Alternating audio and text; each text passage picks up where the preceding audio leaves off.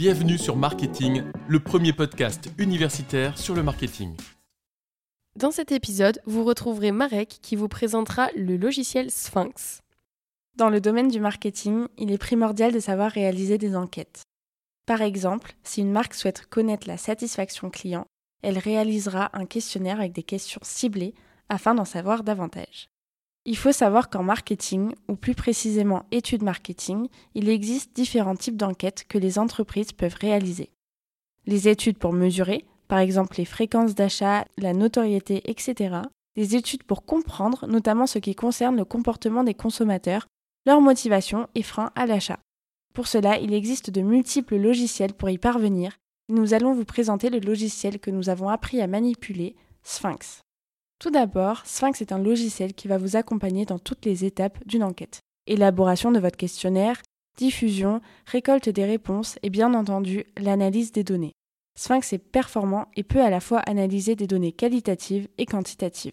Vous avez de multiples fonctionnalités proposées par Sphinx. Pour apporter un côté plus visuel, il est possible d'ajouter un fond, statique ou dynamique, en cohérence avec le domaine de l'entreprise par exemple.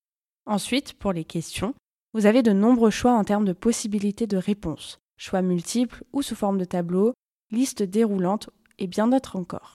Pour des questions issues par exemple de la fiche signalétique, les possibilités de réponse comme les catégories socioprofessionnelles, les tranches d'âge, sont déjà répertoriées dans la bibliothèque du logiciel pour avoir l'exactitude de la répartition nationale. Pour vérifier que votre questionnaire fonctionne comme vous l'avez paramétré, avec des questions filtres et ou de renvoi par exemple, vous pouvez le tester sous format mobile et ordinateur avant la diffusion. Attention, ce type de lien n'est pas très apprécié par certains réseaux sociaux, comme Instagram ou Facebook, mais vous pouvez facilement le détourner en le transformant en Google Doc notamment. Concernant le nombre de répondants, vous pouvez vous fixer un objectif de quota prédéfini à atteindre. En effet, il sera important de reproduire un échantillon de la population que vous souhaitez étudier, comme la population française de manière générale, ou alors les consommateurs d'un certain produit.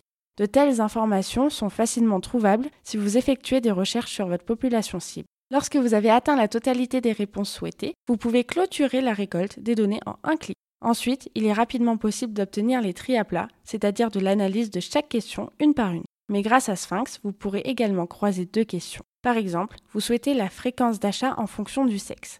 C'est possible. Sphinx va alors vous éditer tout un tas de graphiques qui vous permettront d'analyser rapidement les résultats. Tout cela est exportable en PDF et Word pour avoir accès aux graphiques pour les intégrer dans vos rapports et vos diaporamas par exemple. Nous aussi l'année dernière on a eu affaire à une enquête de satisfaction. Nos collègues de l'Opéra ont été missionnés de questionner les spectateurs de l'Opéra Carmen à la fin de la prestation et nous les avons aidés volontiers.